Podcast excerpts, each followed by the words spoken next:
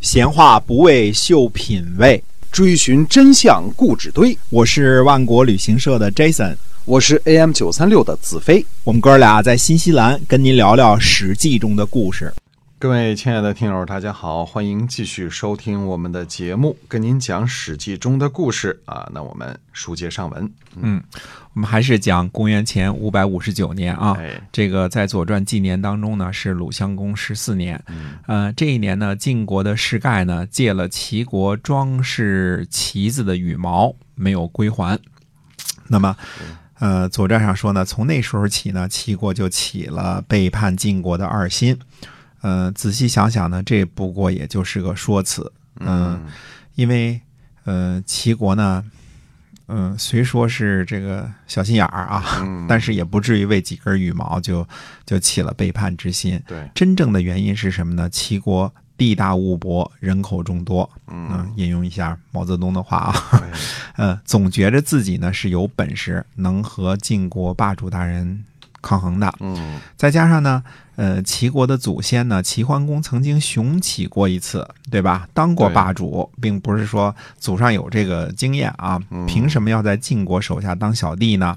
所以齐国呢，时不常的会起和霸主大人叫叫板的念头，嗯，时不常的会想这事儿啊。齐桓公是春秋第一第一位霸主主，，第一位霸主，对，人家是老老资格的，老资格的，嗯。而且确实他地理位置也好，是吧？嗯。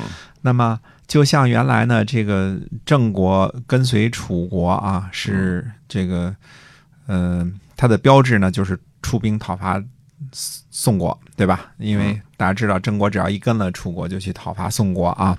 那么齐国呢背叛晋国的标志呢，就是进攻鲁国，所以对着小弟下手啊，嗯都是柿子都是捡软的捏啊。嗯公元前五百五十八年的夏天呢，齐灵公包围了城。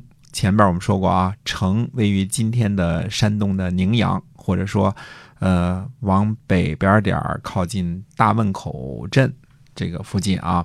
如果大家打开地图呢，就会发现大汶口镇呢，正好是位于今天的这个泰安和曲阜之间。曲阜是这个鲁国的啊，泰安是齐国的，差不多两边是等距离啊，这距离一样的。那么汶阳之田呢，已经在季文子的时代被齐国要讨要了回去啊。那么汶水呢，其实就等于成了齐鲁两国的分界线了，嗯，对吧？城呢，也就成为了鲁国北边边境的重镇了，北大门了。齐国呢，不顾自己是这个晋国霸主小兄弟的这个地位啊，嗯对于同样是晋国霸主小兄弟的鲁国用兵，那就是无视霸主的存在，对吧？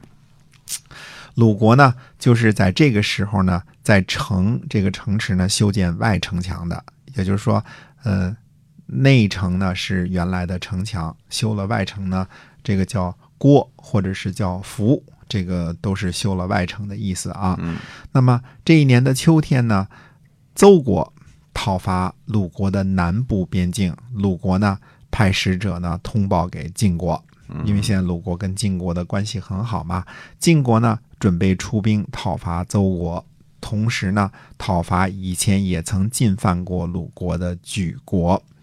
对于是否出兵讨伐齐国呀，这个晋国需要仔细慎重的考虑，而且好好斟酌，弄不好这就是一场大战，对吧？齐国毕竟太强大嘛。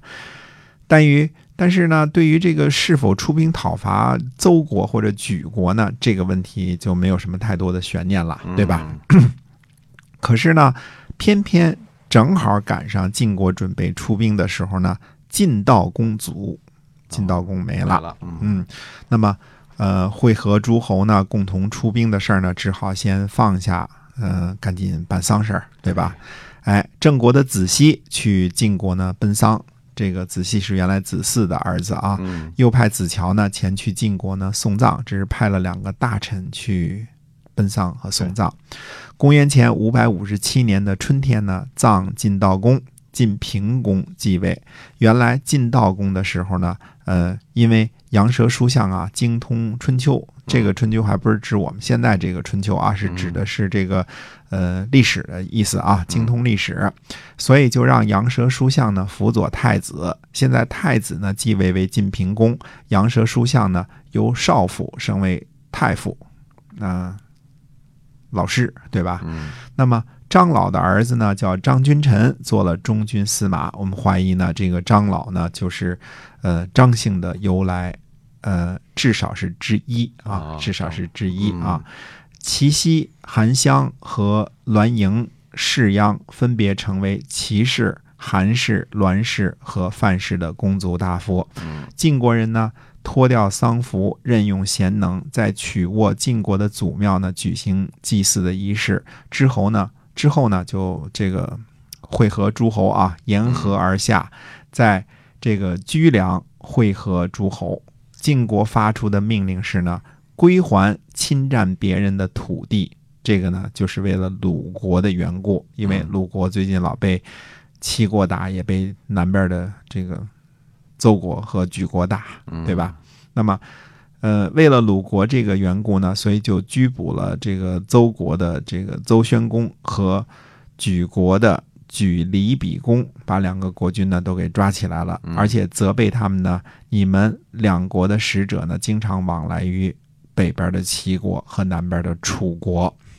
晋平公呢，在这个宴请诸侯的时候啊，让诸位大夫呢跳舞，嗯。啊，并且说呢，说这跳舞时唱的诗啊，必须得和舞蹈呢般配。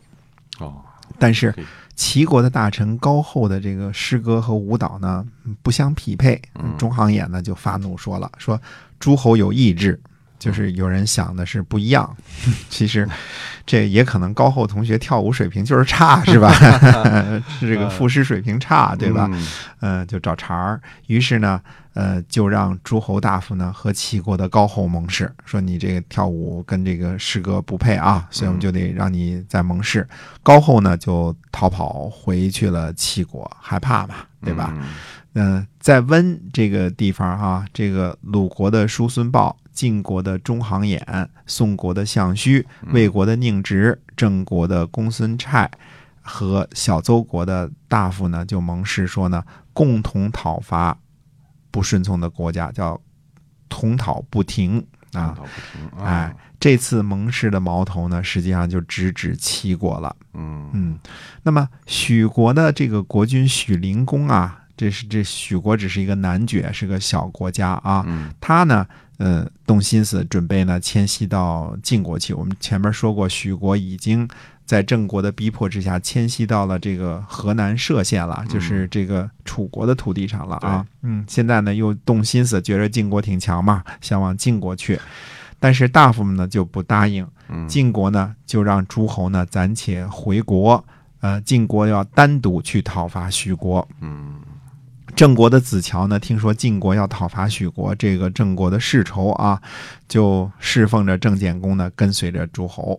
那么鲁国的穆叔呢，侍奉着鲁襄公跟随；魏国的齐子呢，率领军队会合中行衍。夏天六月呢，诸侯呢就把军队开到了榆林。这个这个榆林在河南涉县东北啊，嗯呃，不是这个陕西那个榆林啊。，是河南的，哎，河南的榆林之后呢，又进兵到了韩氏。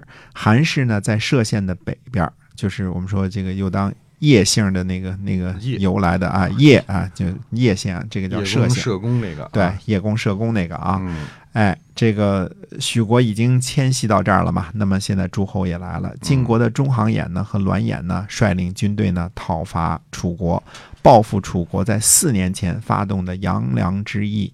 那、楚国的公子革率领军队和晋国呢战于战板，那么结果呢楚军大败。战板呢位于今天河南平顶山以北，虽然史书上呢没有太多的记载，但是战板之役呢，是继城濮之战、邲之战、鄢陵之战之后呢，晋楚之间的第四次大规模的战役，楚国失败了。但是，呃，具体战争的过程什么之类的都没有记载，只知道是楚国大败，嗯败绩啊。那么，晋国呢一直攻打到了方城山之外之后呢，趁机呢讨伐了许国之后呢，才回军。呃，这是晋国这次的这个作为啊。啊，方城山呢，在应该也在河南的歙县，它差不多一直是楚国的呃南大门。当然后来楚国又扩张了一些啊，嗯方城山之外呢也有这个呃这个土地啊，但是方城山呢肯定是楚国的一道陆地上的一套一道天险啊。那我们看看呃。